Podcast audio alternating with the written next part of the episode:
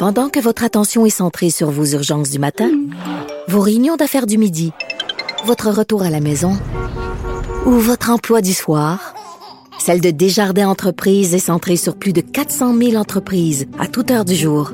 Grâce à notre connaissance des secteurs d'activité et à notre accompagnement spécialisé, nous aidons les entrepreneurs à relever chaque défi pour qu'ils puissent rester centrés sur ce qui compte, le développement de leur entreprise. Avocat à la barre répond à vos questions en lien avec la pandémie. Beaucoup de, de questions juridiques, juridico-judiciaires, appelez-les comme vous voulez. Ça nous touche toutes. Pandémique. Et toujours pandémique avec euh, Matt Boily. Et on y va en rafale. Il y en a beaucoup, beaucoup. Donc, on, est, on va essayer en, en à peine 12 minutes de répondre au, à- au plus de questions possibles.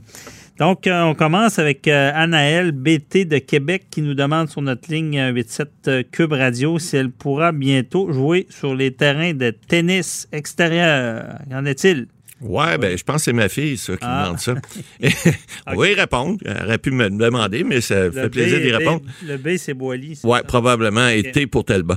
Alors, euh, écoutez, euh, oui, la réponse c'est oui, sauf que il y a des, euh, il va y avoir des euh, possiblement des directives émises par les municipalités. Moi, ce que je vous conseille de faire, c'est d'appeler. Vous savez, euh, chaque municipalité euh, pour les terrains de peu importe quel terrain, tennis, baseball, soccer, etc., vont avoir des, des, des peut-être points de baseball et de soccer, là, parce que c'est- de groupe. Mais pour les activités extérieures, il va y avoir des directives d'émises. Le tennis, euh, j'ai vérifié aussi, il y a des clubs intérieurs de tennis, là, quoique le, le beau temps s'en vient, la question c'est pour l'extérieur, mais il y a des clubs intérieurs aussi qui ont euh, émis des directives. J'ai vérifié sur le site du Club Avantage euh, à Québec, euh, d'ailleurs, qui, eux, disent, bon, mais voici, nous autres, on va, dorénavant, ça va être, ça va être ouvert euh, lorsque le gouvernement va le permettre, mais on va, on va faire, on va faire en sorte que les membres puissent respecter la distance, Ah, euh, distanciation en partant, sociale. J'arrête, Matt Boily, un Ouais. problème avec le décret qu'on a bien décortiqué. Ouais, ouais. Euh, c'est intérieur. Euh, deux personnes qui se réunissent là.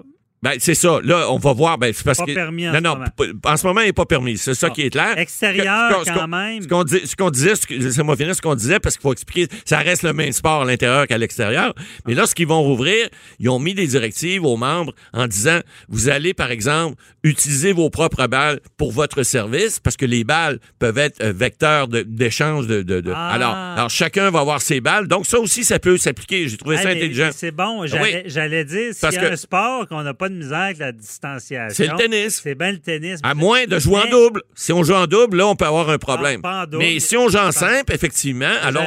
On a- encore exact. là, j'avais pas pensé à la balle. Et voilà. Et là, eux, ils y ont pensé. Et donc, il va y avoir, et même on y a pensé également parce que les tournois internationaux, on parle de les faire en salle et de exactement utiliser le même genre euh, de stratagème. C'est que chacun a sa boîte de balles. Puis lorsque tu sers, tu sers tes balles. Vous savez qu'au tennis, on peut ramasser les balles avec les pieds et avec la raquette. Donc, on touche pas à la balle avec la main.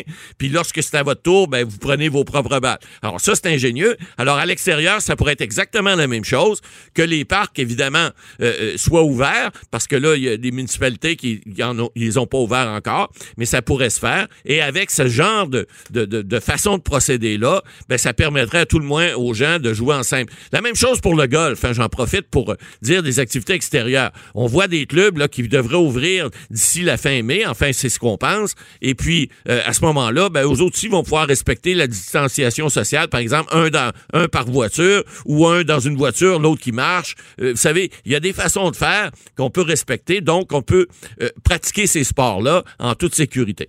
OK, c'est bon. Oui, le golf, la saison va commencer. Exact. Mon père, qui est un, un joueur quasi professionnel. Bravo. Bravo, Euh, Michel. ouais. Donc, euh, ensuite de ça, autre question. Daniel P. de Verdun veut savoir si son père, qui demeure dans une RPA, qui- j'imagine résidence personne, Personne âgée, âgée, oui, effectivement. on peut dire ce mot-là, de- d'aîné, euh, qui est âgé de 72 ans, euh, peut ou non maintenant aller faire son épicerie? Et si oui, euh, y a-t-il des heures précises pour les gens de cette catégorie d'âge? Ouais, là, c'est plus compliqué un petit peu. Là. Euh, on dit que il y a eu plusieurs confusions là, cette semaine. Là. Les grands-parents en santé là, qui ont moins de 70 ans, on dit qu'on ils, pourraient garder euh, les enfants sous certaines conditions. Ceux en haut de 70 pourraient pas le faire. Là, on parle d'aller à l'épicerie. La question, c'est ça. Là. Euh, écoutez, ce qui a été dit finalement, c'est que les gens vont pouvoir sortir, vont pouvoir aller prendre des marches alors qu'ils étaient complètement en confinement.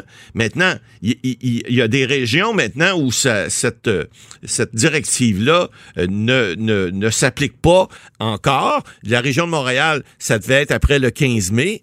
Et là, on a reporté ça à la, semaine suivante. Là, on est rendu à l'autre semaine au 25 euh, parce que, bon, on contrôle pas encore assez bien. Alors, si madame qui nous écrit, je pense, de Verdun, bon, votre père est dans la région de Montréal, mais il va falloir attendre au 25 mai pour que ces règles-là puissent s'appliquer. Maintenant, les autres régions, ils vont pouvoir le faire.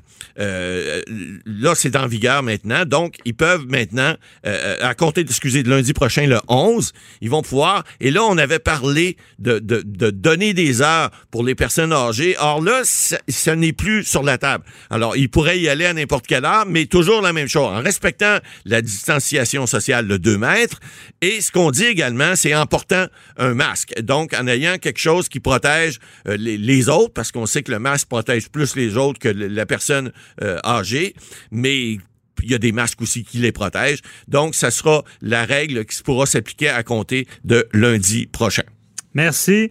Euh, ensuite, euh, Sylvie B, qui habite à Victoriaville, nous a écrit ça sur la page Facebook pour savoir si les règles qui s'appliquent pour les enfants en CPE seront les mêmes en région. Euh, que ceux adoptés dans la grande région de Montréal. Est-ce que c'est les mêmes règles? Oui, mais en fait, il y a plusieurs règles qui ont été publiées. Euh, c'est clair que c'est pas toujours évident de dire, ben là, on est dans, en région, nous autres, est-ce qu'on doit appliquer les mêmes règles? Euh, vérification fait, les CPE et, les, les, endroits où on garde les enfants vont avoir des règles et c'est tous les mêmes règles. Alors, euh, on dit euh, euh, les parents doivent laisser les enfants l'entrée, les enfants doivent se laver les mains avant de bon, ils, ils doivent jouer avec les mêmes jouets et, c'est des petits groupes dans des grands espaces. En plus, on dit de mettre d'abaisser le nombre de jouets, de poupées, là, effectivement. Mhm. on dit il y a plus de euh, les, de, les doudous, ils restent à la garderie. Là. Il y a pas de, on ramène pas ça à la maison. Alors, les services aux tables également. On sait que bon, les enfants euh, sont servis. Généralement, ils vont se, ils peuvent aller euh, prendre des choses. Là, là ce sont les éducatrices qui vont les servir. Euh, ils, ils, vont devoir suivre ces règles-là. Bon, évidemment, ça doit s'appliquer partout à la grandeur du Québec, même si il y a des régions qui sont plus éloignées, des fois qui sont moins à risque. Pourquoi? Pourquoi? Parce que là, on va ouvrir ces régions-là. On veut pas que les enfants soient contaminés. Le problème, on le sait depuis le début, c'est pas les enfants le problème. C'est que si les enfants ramènent des virus à la maison, ben là, la propagation, on le dit, on le dit à l'émission aussi, ça va recommencer. Ce qui était peu de monde au, début, qui est rendu, euh, bon, au-dessus de 35 000 cas, là, ben si ça devient exponentiel. Donc, on veut éviter ça. Hmm. Donc, oui, effectivement, ça va s'appliquer euh, partout. OK. Euh, Pierre Simon F de Laval qui se demande si les joueurs professionnels sont payés quand même alors que toutes les activités des ligues sont suspendues. Et si euh, c'est le cas, comment les équipes vont faire pour rester en vie? Il y a des, belles préoccupations, c'est vrai. Ah ben, c'est vrai. Puis écoutez, là, les millionnaires du sport, là, évidemment, ne sont pas tous millionnaires. On sait que ce sont les ligues majeures là, qui... Euh, les gens gagnent des gros salaires, baseball, football, hockey même soccer à la limite, mais euh, bon, il y a des ligues qui sont professionnelles aussi, qui sont mineures. Euh, le problème qu'ils ont, c'est que il va falloir que ça change. Là. Il on pourra pas, euh, avec la distanciation sociale, les revenus de ces gens-là, il y avait des revenus, bon, souvent, c'est les revenus de télévision. On sait, là, c'est ça qui, qui, est plus rentable pour ces grandes ligues-là. là, les revenus vont être moindres. les joueurs, ils ont des contrats ceux qui sont sous contrat, les équipes doivent respecter les contrats. Là, il y a des joueurs qui ont accepté des baisses de salaire. On l'a vu dans, plusieurs ligues. Là, ils ont dit, bon, OK, on va vous redonner 25 pour vous aider à passer à travers. Mais quand tu gagnes 5 millions par année, puis tu as redonné peut-être un million, il t'en reste toujours bien quatre dans tes poches pour, euh, excuse-moi, mais ne plus exercer ton sport, c'est bien payé. Alors, il va y avoir des méthodes qui vont être faites. Il va falloir renégocier des contrats, c'est clair. Mais là, ils sont payés. Ah, là, ils sont payés, mais, mais, mais ça ne pourra pas rester comme ça parce que vous avez parlé un syndic de faillite, là, mais il y a peut-être des compagnies, des entreprises de sport professionnels qui vont devoir y penser parce que si t'as plus de revenus, puis là, les, les, réseaux de télévision vont renégocier aussi. On est dans un cas de pandémie. On peut plus rester comme on était avant. C'est impossible. Alors, toute la façon dont, dont, dont, le, la façon de procéder d'autrefois, là, puis de monter, puis de payer du monde cher, ça ne pourra plus fonctionner. Mais on le comprend, mais là, j'en profite, moi, j'ai des questions aussi. Ouais. Je comprends pas quand même. J'ai l'impression qu'il faut se réorganiser. Parce que on parle de sport, là. On parle de télé, là. Ouais. Ça, je veux dire, en ce moment, là. Il n'y en a pas. Il n'y en a pas, mais je veux dire, l'ouverture est là. Je veux dire, euh, j'ai de la misère à concevoir qu'en ce moment, toutes les, chaînes de télé ont, de la difficulté avec la pub.